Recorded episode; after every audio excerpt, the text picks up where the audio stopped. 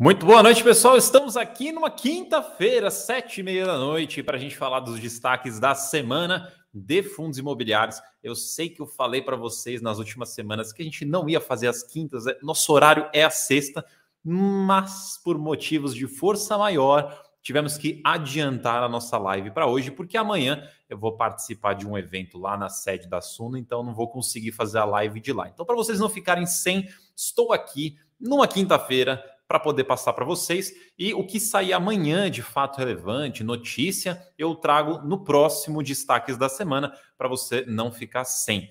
Tranquilo? Então, hoje a gente vai falar, obviamente, de fatos relevantes e comunicados que saíram de segunda-feira até agora, quinta-feira. E o de amanhã eu deixo para o próximo Destaques da Semana. Muito boa noite a todos vocês. Estou vendo o pessoal aqui já mandando no chat: Renato, Luiz, Edgar, Regis, Heisenberg. Aí sim, Heisenberg Goodman. Aí sim, duas das minhas séries favoritas. Para mim, obras-primas, maravilhosas essas séries. Mas, enfim, tá, tá tudo certo. Uh, seguindo, Luiz, pessoal tá aqui, chegando. Boa noite, vamos lá. Então, vamos começar eu só queria lembrar vocês, convidar vocês, na verdade, que daqui duas semanas, mais ou menos, a gente vai ter o Suno Invest, que é um evento presencial para você ter palestras, aprender, palestras dinâmicas, inclusive, aprender pessoalmente com o professor Baroni, ele tem palestra. Com o Thiago Reis, ele tem também. Outros analistas da Suno também estarão lá. Eu estarei lá. Eu estarei participando ativamente do evento e é uma forma muito legal de você aprender diretamente com essas pessoas. Um pouco que muda aqui, como eu estou numa live, por exemplo, não tenho contato direto com vocês, não consigo realizar tantas dinâmicas que seria possível de uma forma presencial. Nesse evento é possível. Estaremos lá juntos, próximos, para a gente poder aprender com os grandes mestres. Então, convido você Dá uma olhada aqui embaixo no link da descrição. Os ingressos já estão voando, então aproveita para você não perder. Está chegando a data, será presencialmente aqui em São Paulo. Informação importante. E qualquer dúvida que você tiver, o link da descrição responde para você. Seguiremos para o nosso destaques da semana. Deixa eu colocar aqui. Boa noite, pessoal que está chegando agora. Vamos lá, então. Destaques do dia 29 ao dia 1 uma, o único destaque rapidinho que a gente vai fazer é do Glog, que antes chamava Plog, que é o, o da Genial Logística. Basicamente, ele estava com uma inadimplência de um aluguel lá de março, resolvida essa inadimplência, só que infelizmente ele tem agora uma nova inadimplência referente a abril, até por isso que ele teve uma redução nos rendimentos dele nessa última divulgação. E também é importante acompanhar para ver se vai ser resolvido logo essa inadimplência para não afetar mais ainda os rendimentos. Então, fundo resolveu uma inadimplência, mas agora tem outra para resolver. Acompanharemos. Seguindo, RNGO mais uma vez aqui na nossa live, com bastante frequência, ele aparece por aqui, só que agora, infelizmente, com uma notícia negativa. O inquilino do edifício Padauiri teve a. Ele informou que vai rescindir parcialmente o que ele ocupa neste prédio. Se não me engano, ele ocupa quatro conjuntos, ele está saindo de dois. Esses dois, eles representam aproximadamente 1.300 metros quadrados, o que é aproximadamente 3,5% da ABL do fundo. A vacância do fundo aumentará, obviamente, e ficará no patamar de 31%, que é um patamar, infelizmente, médio, padrão ali da região de Alphaville, que é uma região que naturalmente tem uma vacância mais alta. Então é natural que os prédios lá tenham uma vacância também. O aviso prévio deste, deste inquilino é de seis meses, então ele ainda tem que ficar no imóvel seis meses para depois poder sair de fato. E o impacto financeiro dessa saída, quando ela acontecer, é de quase três centavos, um pouquinho menos de três centavos por cota. Tá? Então, fundo, nova rescisão, Eventualmente, daqui seis meses, vai ter uma redução no rendimento, caso não tenha novas locações no meio do caminho. Eh, seguindo aqui, fazer duas, três coisas ao mesmo tempo é complicado, porque eu estou falando com você aqui, eu estou olhando para o chat aqui embaixo e eu tenho a apresentação que está aparecendo na tela para vocês aqui no meio. Então, o meu olho está passando por três conteúdos aqui ao mesmo tempo e às vezes eu troco as coisas aqui, mas vai dar tudo certo. Seguindo aqui, perguntaram do Vilg, vou falar do Vilg já já. TEP. TEP, fundo de lajes, fundo que tem estado mais ativo recentemente. O trabalho que ele vem fazendo com os imóveis é comprar imóveis que ali necessitam de uma reforma, de um retrofit, de um ajuste. Ele faz tudo isso e depois, eventualmente, ele aluga mais caro ou vende esse imóvel. Ele fez algumas vendas recentemente, fez várias locações também ao longo dos últimos meses e agora ele vem numa missão de reduzir a alavancagem que ele tem no portfólio. Semana passada, acho que foi, é, eu falei dele que ele tinha pré-pagado ali um CRI dos. Não era do São Luís, era do. Ah, qual era o nome? Fujitsu. Fujitsu? Alguma coisa assim o nome do prédio. Ele quitou aquele CRI e agora temos um outro pré-pagamento, agora de quase 51% do CRI do condomínio São Luís. O valor que foi desembolsado foi de 11 milhões, então ele pagou esses 11 milhões de uma vez. O passivo do fundo passa a ser 10,2%, então a alavancagem vem caindo aos poucos. E nessa recompra que ele está fazendo, nessa negociação, ele negociou uma isenção no pré-pagamento. O que, que é isso? Normalmente, os CRIs eles têm uma multa de pré-pagamento, ou seja, se o, o devedor ali, que está pagando todo mês lá bonitinho, ele deseja quitar, acabar com essa dívida, ele vai ter que pagar uma multa. Por que, que existe essa multa? Porque o credor, ele fez lá, quando ele fez esse empréstimo, essencialmente, ele fez todo um planejamento para receber todo um fluxo, enfim, tinha toda uma ordem ali de dinheiro para chegar para ele. E quando você faz um pré-pagamento, você quebra esse fluxo, o que muitas vezes pode ser ruim para o credor, porque ele vai ter que pegar esse dinheiro, reinvestir em outra coisa que talvez não estivesse ou pronta, ou no momento adequado, ou talvez nem fosse o melhor negócio para ele. Então, para que para evitar que isso aconteça em muitos casos, existe uma multa de pré-pagamento. Essa multa, muitas vezes, ela é por alguns meses ou algum tempo, inicialmente, depois ela some e daí não tem mais essa multa. Em alguns casos tem multa o tempo todo, e nesse caso aqui tinha multa, mas o fundo conseguiu negociar uma isenção. Então ele pré-pagou sem precisar pagar uma multa de pré-pagamento. E além disso, ele ainda conseguiu um desconto de 117,7 mil reais. Então ainda teve um descontinho. Sempre bom, sempre bom. Aí passando aqui para o GGRC, uma notícia bem simples, bem rapidinha.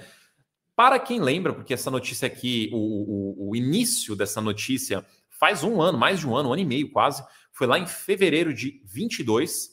O imóvel da Covolan teve um incêndio, teve lá todo um problema estrutural, teve algumas danificações. E agora ele soltou, nessa semana, soltou ali um comunicado falando que ele recebeu uma indenização da Covolan, que é a inquilina, e o valor foi de 838 mil reais. Este valor já foi recebido e, o e ele representa né, um rendimento extraordinário de aproximadamente 10 centavos por cota. Então, ele já recebeu o valor, tem ali uns 10 centavos por cota a mais. Um ponto aqui importante que o comunicado também menciona, que essa última linha do slide que vocês estão vendo, é que esse, esse valor que foi pago ele vai refletir na redução dos valores em aberto, porque este inquilino teve lá uma discussão de, de aluguel no passado também, teve algumas questões judiciais então ele tem, está devendo alguns valores de aluguel e como ele pagou essa indenização, isso daí vai ser abatido ali do valor que está sendo devido, né? Está em execução judicial. Então, na verdade, é uma história que começou lá em fevereiro de 2022 com o incidente, teve agora um pagamento de indenização, mas a história com a Covolan não acabou, porque ainda tem esses capítulos judiciais aí de, de aluguel pendente para serem resolvidos. E a gente vai seguir aí os próximos capítulos dessa história e quando a gente tiver, eu trago aqui para você também num próximo Destaques da Semana.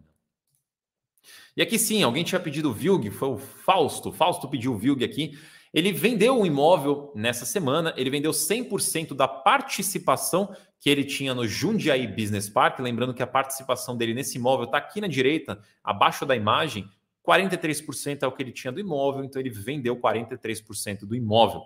Valor de venda: quase 35 milhões já recebidos, então pagamento à vista.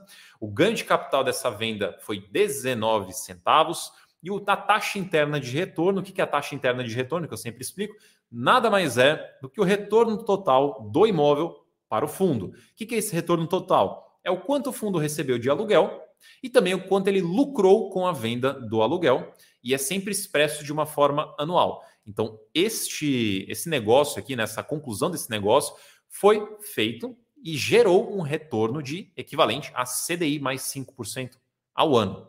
É interessante que normalmente não se, pelo menos os outros vários fatos relevantes que a gente acompanhou de vendas, normalmente a TIR não é mostrada dessa forma corrigida, né? Com uma correção ali, o, o índice. Normalmente é 10% ao ano apenas. Nesse caso foi diferente, foi CDI mais 5% ao ano. E aí tem uma foto, obviamente, do lado para vocês verem. Inclusive, o VILG ele aumentou um pouco o rendimento dele do, do anterior, né? Do último, do penúltimo mês para o mês passado, ele aumentou um pouquinho o rendimento. Inclusive, falando em rendimento, deem uma olhada na live que o professor Baroni fez ontem, que ele fez um anúncio de rendimentos. Ele falou de vários rendimentos, VILG entre eles.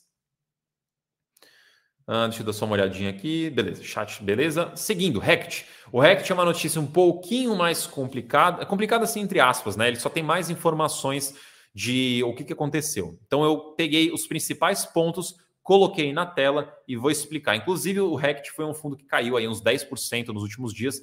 Eu vou dar uma explicada é, sobre o que, que aconteceu, né? Então vamos lá, por partes, vamos acompanhando aqui o que está na tela. Só dar um gole d'água aqui, perdão. Vamos lá. Então, basicamente assim, o REC é um fundo de lajes da gestora REC. Esse fundo ele foi estruturado lá atrás, é, foi crescendo, comprando novos imóveis, e alguns deles foram sendo comprados com dívida, ou seja, alavancado. O que quer dizer isso? Nada mais é do que ou ele pegou um dinheiro emprestado né, através de um CRI para poder fazer a aquisição, ou ele comprou a prazo. Essas são as duas grandes formas de se alavancar. Então ele foi crescendo, fazendo algumas emissões, comprando esses imóveis e acumulando dívidas. E isso aqui se aplica para vários fundos, tá? Vários fundos viveram esse tipo de cenário. Então, lá atrás, quando o mercado estava muito mais interessante ou muito mais aberto a emissões, os fundos foram crescendo, captando, se alavancando também. Só que, infelizmente, de uns tempos para cá, principalmente da pandemia para cá, o mercado de emissões foi se fechando até recentemente, aí ano passado, agora, a janela de emissões fechou muito mais e daí esses fundos que têm alavancagem, que têm dívida, que precisam pagar, não conseguiam captar dinheiro porque a janela de emissões estava fechada. Isso foi complicando a situação financeira desses fundos. Isso falando de uma forma geral. Entrando aqui no RECT agora, específico. Ele tem algumas dívidas e ele reestruturou uma dessas dívidas referente ao edifício Barra da Tijuca, que inclusive é o primeiro imóvel do fundo. Esse fundo, é, esse imóvel, ele tinha lá uma dívida que, se não me engano, está na casa dos 120 milhões de reais, dividido em dois CRIs, e eles, ela foi reestruturada. O que, que tem nessa reestruturação? Vamos lá, por partes. Primeiro, o fundo vai fazer uma amortização extraordinária de 7,6 milhões, então ele vai pagar 7,6 milhões de reais para amortizar essa dívida em até quatro dias dessa mudança. E essa mudança foi feita o quê? Tem uns dois dias, é isso? Dois dias, passou dois, então basicamente ele está para pagar já se já não pagou. Depois, segundo ponto, ele, por fazer esse pagamento também, ele vai ser dispensado dos pagamentos trimestrais que ocorreriam em junho e setembro desse ano. Ou seja, tinha dois pagamentos para fazer esse ano, ele não vai mais fazer isso, especialmente também porque ele acabou de fazer uma amortização extraordinária. Terceiro ponto, ele negociou uma carência de amortização por 12 meses a partir de julho, ou seja, a partir do mês que vem. O que, isso quer dizer? Quer dizer que pelos próximos 12 meses, a partir de julho, o fundo não vai precisar amortizar, pagar essa dívida no pedaço de amortização. Beleza? Seguindo. Pagamento de juros e correção. Amortiza, amortização uma parte, juros e correção outra parte da dívida. É, ele vai fazer um pagamento de juros e correção de quase 4 milhões em junho, ou seja, agora, esse mês, né? Estamos agora em junho. Então tem esse pagamento aqui também. Já acumulamos aqui para aproximadamente 11 milhões e meio de pagamentos para serem feitos aqui no curtíssimo prazo. Seguindo, vão ter também agora pagamentos mensais de 1,3 milhão de reais. Eu escrevi milhões, perdão, é milhão de reais durante o período de 12 meses que tem a carência de amortização. Então, vai ter esses pagamentos começando em julho, todos atualizados pelo IPCA. Por que, que foi feito isso? Principalmente para aliviar o fluxo de caixa do fundo, porque no método, na, no formato antigo, já não estava, ou pelo menos o gestor julgou que não estava tão confortável de realizar o pagamento. Então, foi reestruturada essa dívida com essa, essa formatação de pagamentos, carências, enfim, para que o fundo consiga arcar com tudo isso sem precisar fazer uma emissão. Então, que é a última coisa ali embaixo do slide, que ele já foi dito no fato relevante, neste ano de 2023, com essa reestruturação, o fundo não precisará fazer uma emissão porque ele está abaixo do valor patrimonial, né? Então ele não vai precisar fazer uma emissão para poder honrar com essa dívida. Então, nesse quesito, é positiva essa notícia. Mas aí é o que eu creio que as pessoas acabaram não gostando e por isso que devem ter mais vendido o fundo e acabado a cotação caindo, é porque ali a penúltima linha do slide é que por conta dessa reestruturação, por conta de como foi montado para conseguir também honrar os pagamentos, o dividendo do fundo, né, o rendimento do fundo vai cair de 54 centavos para 40 para 40 centavos. Então de 54 centavos para 40 centavos, uma queda de 14 centavos por mês a partir de agora, daqui para frente, né? Então, obviamente, até falei isso no meu Twitter lá, que os fundos imobiliários em geral, eles são muito sensíveis a mudanças na renda. Eles são precificados na basicamente enquanto eles pagam, enquanto eles têm potencial de pagar. Então, se algo muda nessa, nesse, nessa realidade ou nessa potencial de futuro aí, a cotação acaba mudando também, reagindo. Então, no caso do Rect aqui, ele acabou tendo uma queda muito por conta, muito provavelmente, por conta desse, dessa queda do rendimento. Mas só para vocês entenderem, primeiro, porque caiu, e segundo, porque caiu o rendimento, é porque ele está ajustando ali a, a, parte financeira, o orçamento do fundo, para conseguir honrar essas dívidas sem precisar de emissão e sem causar outros problemas do fundo, tá? E lembrando vocês que essas notícias, resumos de relatórios gerenciais, análise de relatórios gerenciais, todos são comentados no radar de fundos imobiliários para assinantes. Então, se você já é um assinante, confira lá. Tem muita coisa do que eu falei aqui já lá e com análise do professor Baroni. E também, se você não é um assinante, eu convido você a se tornar um assinante. Todo mundo que tem assinatura Sunofis e superior consegue ter acesso a essas informações do radar de fundos imobiliários. Eu vou pegar aqui algumas perguntas para gente, a gente responder. Vamos lá. Tem um pessoal que está perguntando do REC-R. Eu imagino que o REC-R é porque teve uma queda hoje, vou até abrir aqui. Teve uma queda hoje né, no REC-R, imagino que essa seja a fonte da dúvida, mas na verdade vários fundos imobiliários caíram hoje, então sinto que é uma coisa um pouco mais generalizada. Apesar de que, deixa eu conferir aqui também, apesar do IFIX ter. Ah, ele, o IFIX fechou no negativo, 0,07, quando eu tinha olhado a última vez, estava no positivo. Assim, basicamente ele ficou no 0 a 0 ali. Mesmo assim, vários fundos acabaram caindo, não saiu nada sobre o REC-R especificamente. Então, vou até conferir também para ver se não sai alguma coisa desde o momento que eu abri a live. Mas não saiu nada do REQR, tá? Então não tem notícia aqui para eu atualizar vocês. Pode ser mais uma coisa estrutural aí, geral, do, dos fundos imobiliários, do que de fato a, algo específico do REQR. Bom, uh, deixa eu ver aqui algumas, algumas outras dúvidas. O Deóclides perguntou: após uma emissão de cotas, o fundo tem a tendência de queda? Não necessariamente, tá? tudo dando certo, tudo jogando a favor, a tendência, na verdade, é que o fundo volte a caminhar para o caminho positivo depois de uma emissão, né? De, de valorizar um, pelo menos um pouco, recuperar o preço que ele estava antes, depois de uma emissão. Mas não é uma regra, não é uma garantia, é normalmente assim uma, uma possibilidade. Né? Então, sim, depende de caso a caso. O Luiz falou, cada vez mais bichinhos na prateleira. A ideia é fechar essa parede aqui com esses bonecos. Quem sabe um dia. É que eles são caros, então a gente tem que ir bem devagar para juntar, porque senão aí acabou meus rendimentos, acabou tudo e eu não vou encher essa estante. Bom, né, deixa eu ver mais algumas perguntas aqui. Uh, o Hesse perguntou aqui, né? Lanço no dia da liquidação, no dia da incorporação. Tô perdido. Meu controle consta que estou negativo porque descontou o valor e não consta a compra do ativo. Olha, na minha carteira, quando eu participo de uma emissão, eu costumo contabilizar ali como uma compra de cota mesmo, final 11, no dia da conversão, não no dia do pagamento. Porque quando você paga, você não recebe. Vamos, ABC, vamos usar um fundo hipotético aqui, o ABCD 11. Quando você participa na emissão do ABCD 11, você pagou, você não recebe ABCD11, você recebe ABC13. Então você tem dois ativos agora, diferentes, eles são diferentes, são do mesmo fundo, mas são ativos diferentes.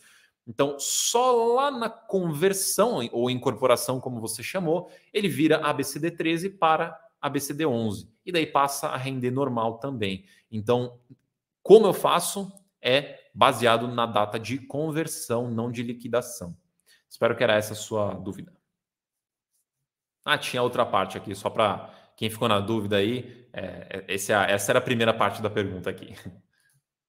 Então, HGLG e o ALSR, por exemplo. Então, você entrou na preferência desses fundos. Você não vai receber, você pagou lá, você não vai receber ALSR 11. Você não vai receber HGLG 11. Você pagou, você recebe HGLG 13, ALSR 13, porque esses são os recibos de subscrição.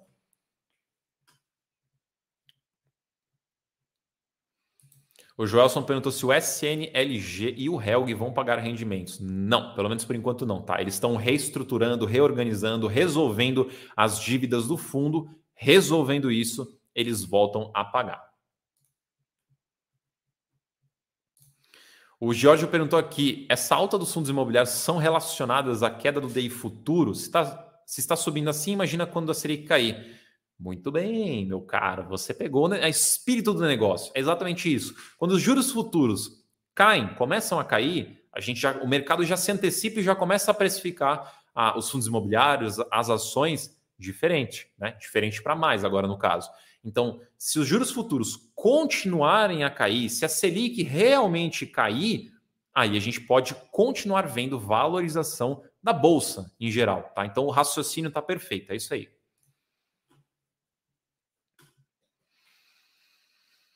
Pessoal está perguntando aqui sobre se, se, vale a pena comprar ou vender fundo ABCD aqui. Eu, esse tipo de pergunta, infelizmente, eu não posso responder, tá, pessoal? Então eu vou, vou pular essas perguntas.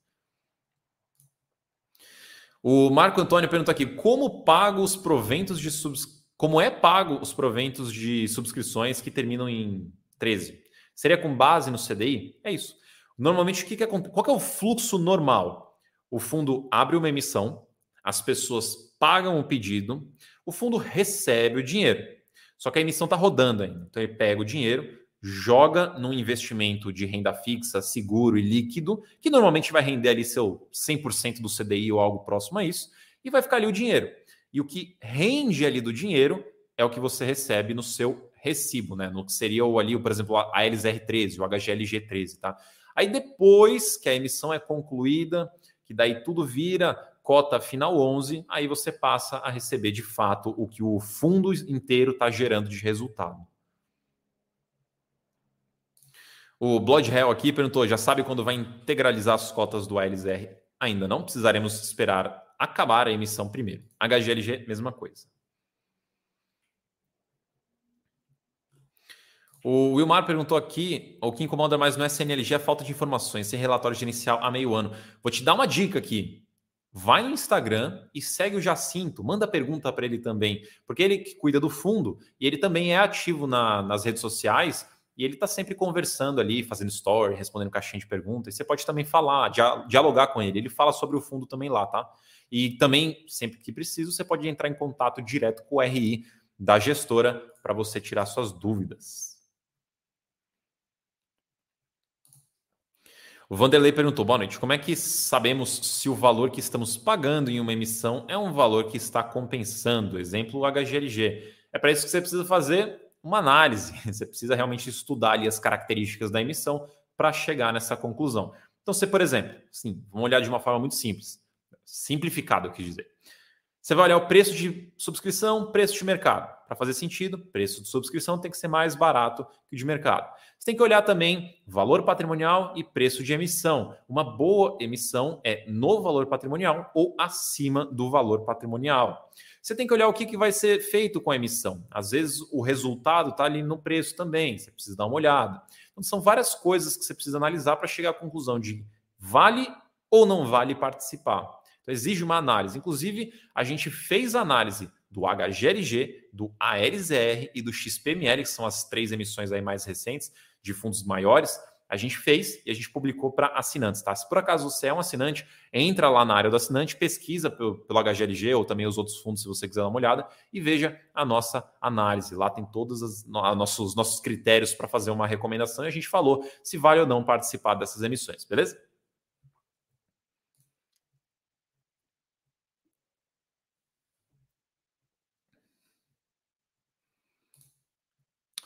O Alexandre perguntou, Marcos, entenda a estratégia naive de alocação. É, basicamente é você deixar tudo igual. Mas nesse momento não seria legal travar o rendimento em fundos bons de tijolo, ou seja, aportar tudo em um fundo ao invés de distribuir igualmente? Então, é que assim, vamos lá. O que, que é essa estratégia, que é uma estratégia de você distribuir tudo igualitariamente? Vai ter, por exemplo, 10% em todos os seus fundos imobiliários, 5% em todos os seus fundos imobiliários, deixar tudo igualzinho, e só vai ajustando ali, balanceando para manter as porcentagens. Por que, que ela é uma estratégia super interessante? Porque ela é muito fácil, ela é muito simples de seguir. Pessoas que estão começando agora conseguem seguir essa estratégia e ela garante um bom resultado, porque na lógica você vai estar sempre comprando o que está mais barato, e se você também acaba vendendo o que está mais caro, você também acaba vendendo o que está na, alta. Né? Eu não costumo fazer essa parte da venda, mas a parte da compra você sempre está comprando o que está em teoria mais barato. Isso é um ponto. Só que pessoas que acompanham mais o mercado, pessoas que estão mais em cima do que está acontecendo, pessoas que querem ter um pouco mais de trabalho ali para ajustar a carteira, esse caminho que você falou, eu acho bastante interessante. Se você está entendendo que fundo de tijolo está excessivamente mais barato que fundo de papel, não tem nada de errado de você aproveitar o momento, porque as oportunidades elas não ficam o tempo todo aqui, elas nem ficam muito tempo. Normalmente é um pouco só de tempo que elas ficam e depois o mercado enxerga compra e acabou a oportunidade. Então, eu gosto dessa, dessa estratégia naive, que é essa de deixar tudo igualzinho, de investir sempre para balancear, porque ela é simples, ela é muito boa, ela se aplica muito legal para a maioria dos investidores. Mas para a gente que está mais em cima, que quer ter realmente o trabalho ali de ficar analisando, aproveitar as oportunidades, na minha opinião, é melhor. Só que tem um ponto aqui também para levantar. Quando você começa a sair dessa estratégia para escolher o que está mais interessante, o que está menos interessante, vou, vou me concentrar um pouquinho mais aqui, vou aproveitar essa oportunidade ali, tenha em mente que você também está se expondo a estar errado. E se você errar alguma coisa, o impacto pode ser um pouco maior, porque você acabou pesando um pouco maior ali. Então, tem que balancear essa, esses dois lados. Mas eu gosto, tá? Eu gosto de olhar as oportunidades e focar nelas. Uh, vamos lá, Daniel perguntou quem tem direito às sobras do HGLG. Eu, eu sou muito rígido com os termos usados em emissões, então me perdoe, mas eu faço isso porque é importante entender que termos específicos são usados para coisas específicas em uma emissão. E se você troca algum termo, você pode acabar errando alguma coisa na emissão. Então vamos lá. Sobras é o que tem no período de sobras, que é um período específico. HGLG não tem período de sobra. Vou até conferir, né? Vai que eu estou falando. É muita emissão para eu lembrar de cabeça, vai que eu falo coisa errada. Mas se eu não me engano, o HGLG não tem sobras. Deixa eu abrir aqui o Sumo Emissões, conferindo aqui, HGLG, abrindo o fundo. HGLG, ele tem. Então, tá vendo? Ainda bem que eu fui conferir. Então, voltando atrás, o que ele não tem é período público. Então, vamos lá. Ele, quem tem direito às sobras do HGLG? Só quem participou do período participou do período de preferência, exerceu seus direitos, você tem direito a participar do período de sobras. Depois tem um período público, poderia ter um período público. Esse seria para todo mundo. Todo mundo pode participar. Mas no caso do HGLG, não tem, tá? O que tem é o período de sobras, o período de preferência e o período de sobras. Então, se você participar da preferência, você participa das sobras.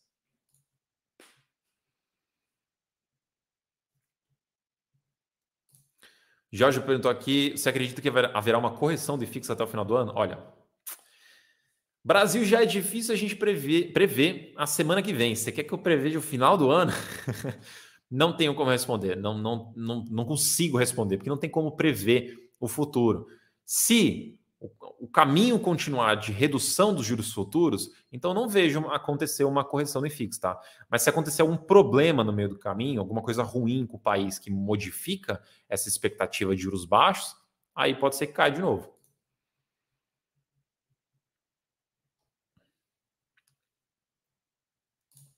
Roger perguntou: como que um fundo de papel pode pegar as garantias? Os fundos de crise que caíram muito podem se recuperar? Garantia é o seguinte: o fundo foi lá, fez uma operação com algum, uma empresa que precisava do dinheiro, ele emprestou o dinheiro. Mas ele não empresta o dinheiro de graça, ele cobra por isso, obviamente.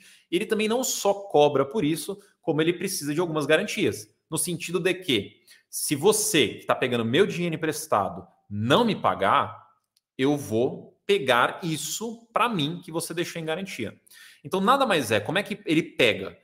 Tem que ter dado algo errado na operação, então quebrou lá as regras da operação, não pagou, enfim. O problema que aconteceu e se acontecer, ele vai lá e automaticamente executa a garantia.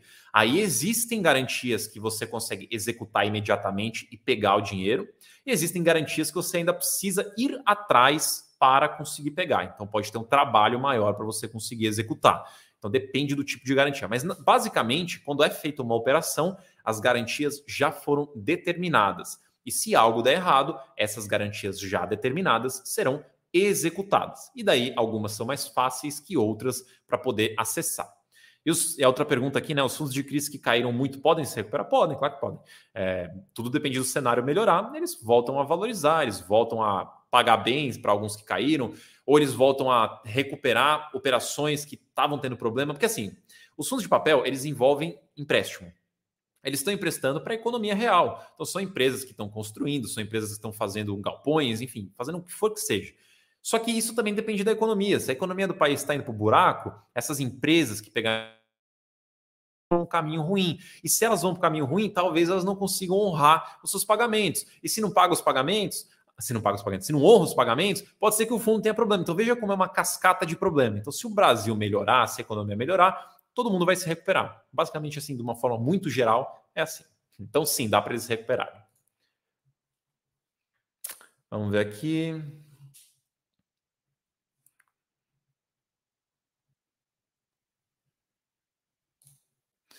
O Davi perguntou: Marcos, filho do Baroni, ativo com 10% de gain e valor atual do papel girando com ágil no mercado. Vale a pena realizar lucro e recomprá-lo? Bom, mas se você vai realizar lucro e recomprar, qual que é, qual que é a estratégia? Não entendi. Você vai realizar lucro, vai recomprar, você vai subir teu preço médio, você vai obrigatoriamente ter que pagar também imposto. Não entendi muito bem a, a estratégia de recomprar.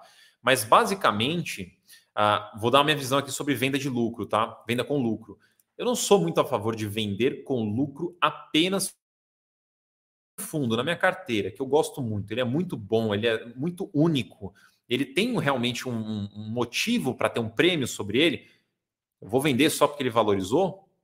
Eu vou colocar o dinheiro aonde depois? Se for para recomprar ele, não, não, não, vejo muita vantagem. Se for para recomprar outra, se for para comprar outra coisa, tem alguma coisa que é tão bom quanto e está num preço melhor? Se tiver, aí eu concordo com você, aí pode ser que faça sentido. E se não tiver, aí talvez não faça sentido. Então, eu não vendo só porque valorizou, tá? Se for para eu vender, tem que ter uma estratégia por trás. Então, eu vou vender porque tem outra coisa tão boa quanto ou melhor que está mais barato. Aí sim, eu posso realizar lucro e colocar meu dinheiro lá e posso ainda ganhar mais ali naquele outro investimento. Então, eu não vendo só por vender, tá?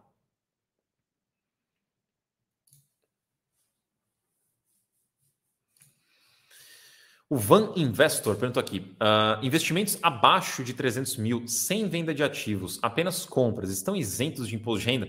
Olha, você tem que, na verdade, eu até preciso ficar um pouco mais por dentro das regras do, do, da declaração de recolhimento de imposto, porque mudou bastante coisa.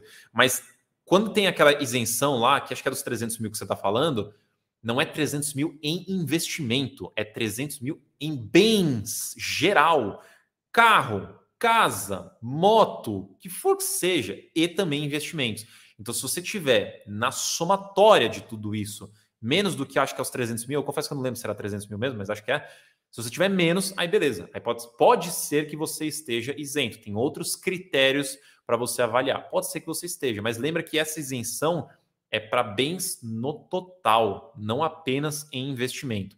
Tem um vídeo aqui no canal com a, a, a, contadora da Bolsa, que ela explica essas regras. São, acho que, sete critérios para saber se você é isento ou não de declarar.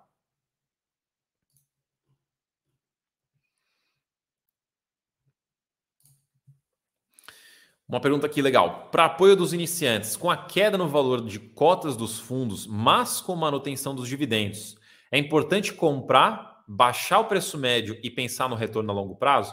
A, a, ideia é essa, tá? Eu só ignoraria essa parte do baixar o preço médio. Esquece isso, esquece, esquece o preço médio.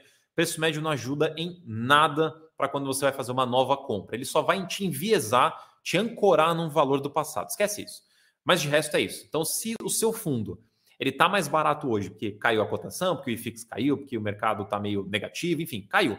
Mas o fundo continua bom o fundo continua pagando bem. Talvez tenha até aumentado os rendimentos, porque muitos fundos aumentaram os rendimentos nesses últimos tempos. Se, se tudo isso é verdade, então você tem uma baita oportunidade de comprar barato, comprar com uma renda boa, o dividend yield ali proporcional vai ser maior do que do passado e você pensando em longo prazo, você vai ter um retorno muito superior ao que uma pessoa vai ter se só esperar o negócio voltar para o patamar que estava antes, tá? Mas lembra, tudo isso tem que ser verdade. A cotação caiu porque caiu, por uma conjuntura aqui macroeconômica, mas não porque o fundo virou uma porcaria. Porque se o fundo começa a ter problema, aí talvez não faça sentido, tá? Então, se o fundo continua muito bom, continua pagando uma boa renda, talvez tenha aumentado, e daí uh, só a cota que caiu, uh, temos uma oportunidade de compra, continua bom, continua pagando bem, a cota caiu apenas, então uma oportunidade de compra. Agora, se teve problema, a cota caiu e você compra, aí talvez não seja ideal, porque daí você está comprando algo que teve problema. Então você precisa avaliar todo esse contexto do fundo para saber se faz sentido ou não. No geral, o que, que você quer fazer? Comprar bons fundos baratos. É isso. Então você tem que avaliar se o fundo está bom e está barato.